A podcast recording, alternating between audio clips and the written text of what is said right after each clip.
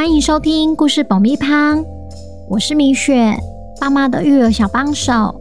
这是一个适合全家大小的 Podcast 频道，每周在这里分享一则有趣的故事，跟着小朋友一起冒险，一起学习。本周要讲什么故事呢？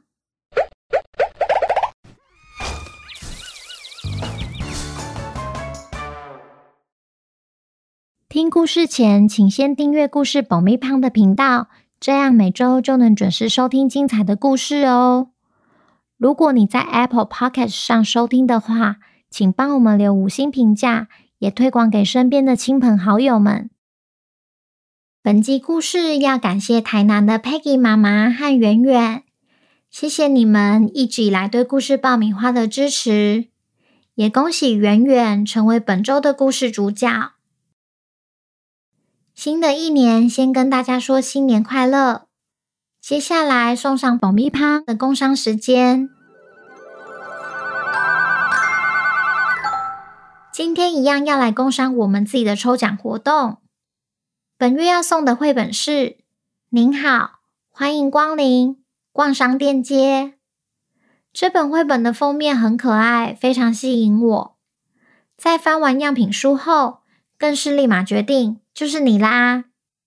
齐藤忍是一位来自日本大阪的插画作家。他与其他创作者不同的地方是，他习惯先用拍照的方式记录下素材的原貌，作为创作时的参考依据。光是这本绘本就花了他五年时间完成，完全展现出日本职人精神。你说我能不买吗？现在因为肺炎疫情，导致大家都得待在台湾，不妨透过这本绘本，成为亲子间的另类旅行，一起探索大阪这座城市吧。内页还有送互动小贴纸哦。想知道如何参加抽奖吗？故事结束后会公布抽奖办法，记得要听完哦。小朋友，你们好啊！你们有没有曾经答应爸爸妈妈看完电视后要去洗澡，结果你又跑去玩玩具？或是答应爸爸妈妈会吃绿色蔬菜，但你还是都挑起来没吃？今天我们要来听听红胡子杰克拯救海盗村的故事。究竟发生了什么事？海盗村差点被淹没了。本周的故事叫《海盗的橡木桶》。改编自德国的民间故事，作者米雪。准备好爆米花了吗？那我们开始吧。从前，从前，在东海的小岛上，有个叫海盗村的村庄，是红胡子杰克的故乡。杰克是名气最响亮的海盗，留着一脸又长又卷的红色胡子。平时在海上骁勇善战，争夺宝物，其他海盗们都视他为头号敌人。但海盗村的村民却不这么想，反而称杰克为大英雄。每当杰克回到故乡，村民们都会涌入港口欢迎他。除了期待拿到杰克的礼物外，也迫不及待请杰克解决他们的疑难杂症。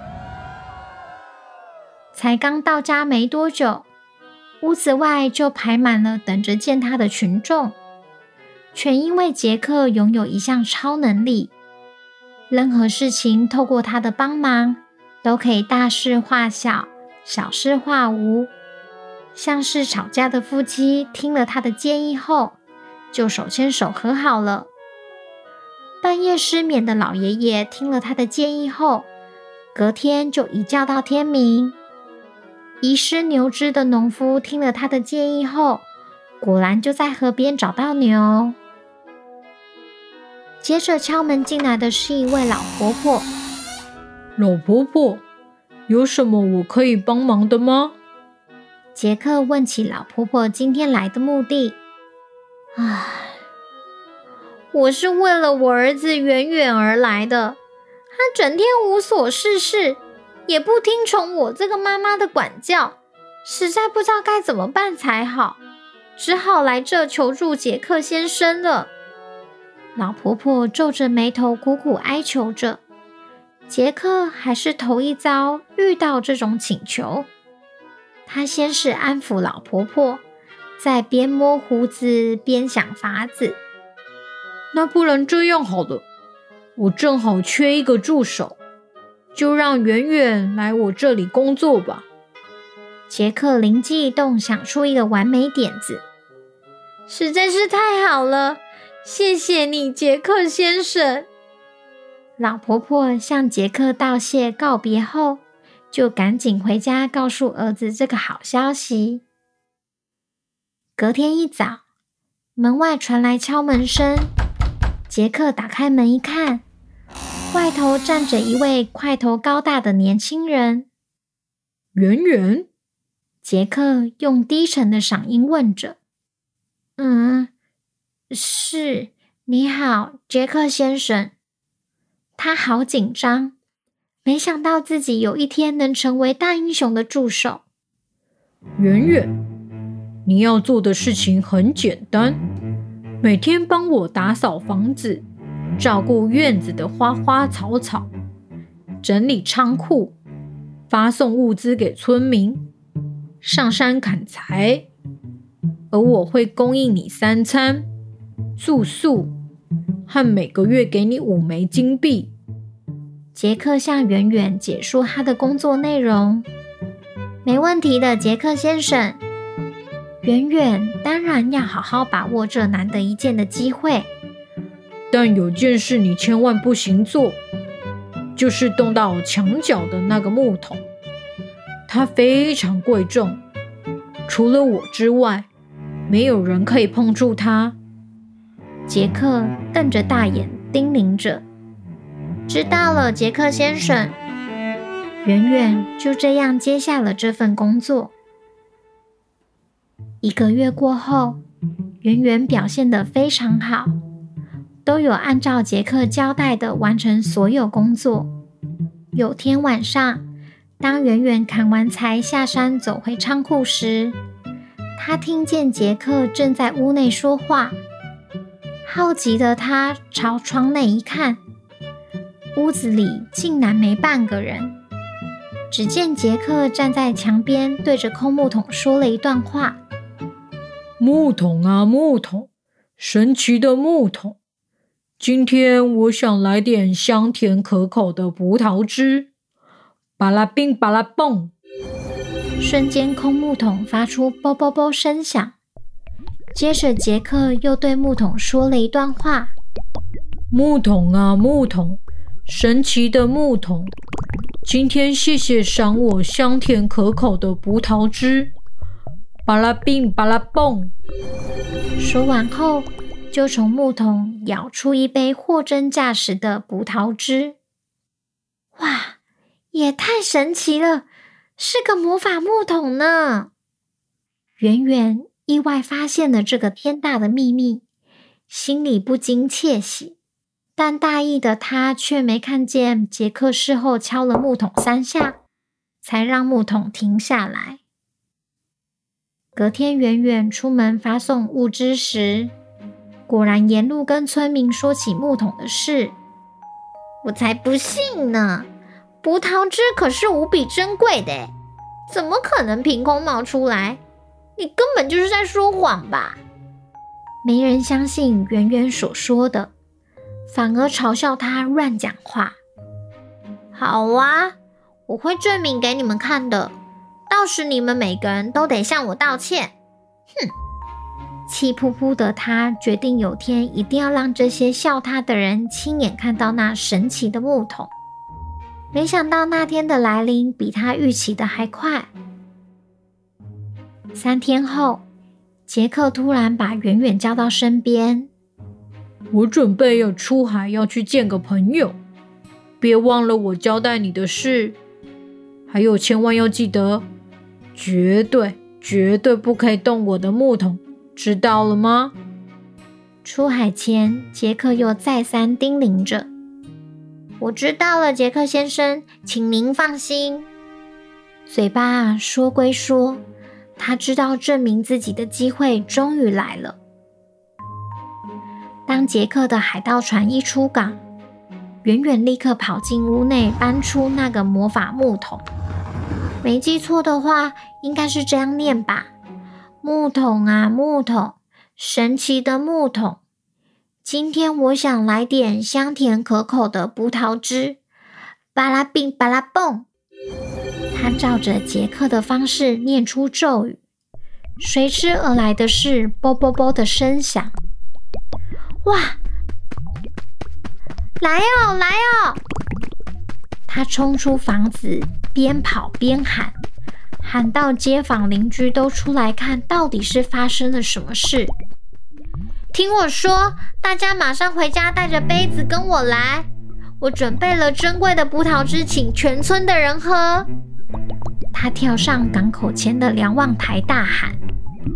海盗村的村民个个半信半疑地走回家拿杯子，想看看圆圆究竟在搞什么把戏。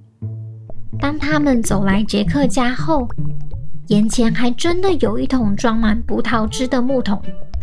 远远瞬间变成了大家的英雄，他一勺一勺地舀到村民的杯子里，每个人喝得津津有味。喝完两轮、三轮后，葡萄汁依然还有剩，应该说木桶根本就没有空过。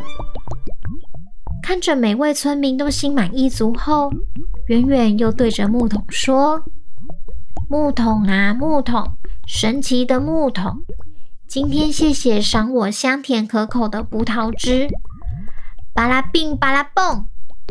说完后，他并不知道还要敲木桶三下。当然，木桶也就没有停止的迹象。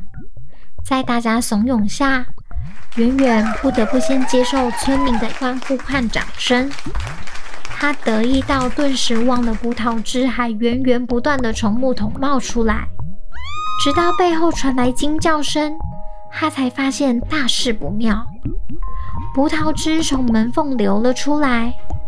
圆圆赶紧跑进屋内，又再次对着木桶念出咒语，依然没用。葡萄汁不断冒出来，他尝试用盖子将木桶盖住，再用身体去压住盖子，还是没用。顽强的葡萄汁一下子就把盖子冲破了，顺着屋内的地板蔓延到屋外的庭园。赶快停下来，拜托！惊慌失措的圆圆已经想不出任何其他补救的方式，连忙祈求木桶赶快停止。但怎么可能会有用呢？只能眼睁睁看着葡萄汁一直冒出来。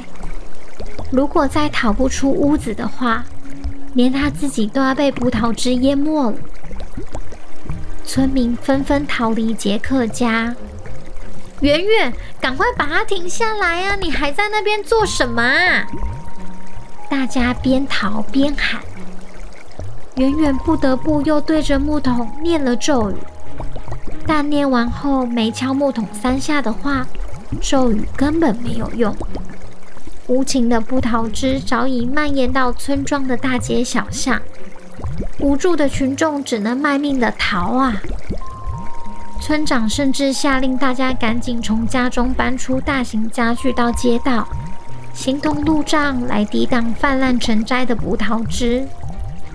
不过，如洪水般的葡萄汁轻轻松松的就把路障冲开，持续向人群流过去。葡萄汁就快要淹没我们的村庄了。正当大家都无能为力。只能一边祷告一边哭诉时，杰克的海盗船终于又回到海盗村的港口。他看见眼前这幅景象，连猜都不用猜就知道发生什么事了。杰克下船后，用最短的时间找到木桶，念了咒语和敲了木桶三下，木桶瞬间停了下来。不再冒出葡萄汁，街道上的葡萄汁也渐渐退去。杰克先生，谢谢你救了大家的房子，救了海盗村。村民们频频向杰克道谢，因为他又再次拯救了故乡。至于圆圆嘛，早已经被群众包围起来。正当大家要出手教训他时，等一下，与其这样，还不如让他受到应有的惩罚。被杰克及时出手制止。圆圆，我想在日落前看到完好如初的海盗村。从现在开始，你就好好的把房子和街道整理整理，恢复原状吧。杰克从地上捡起一只扫把给圆圆。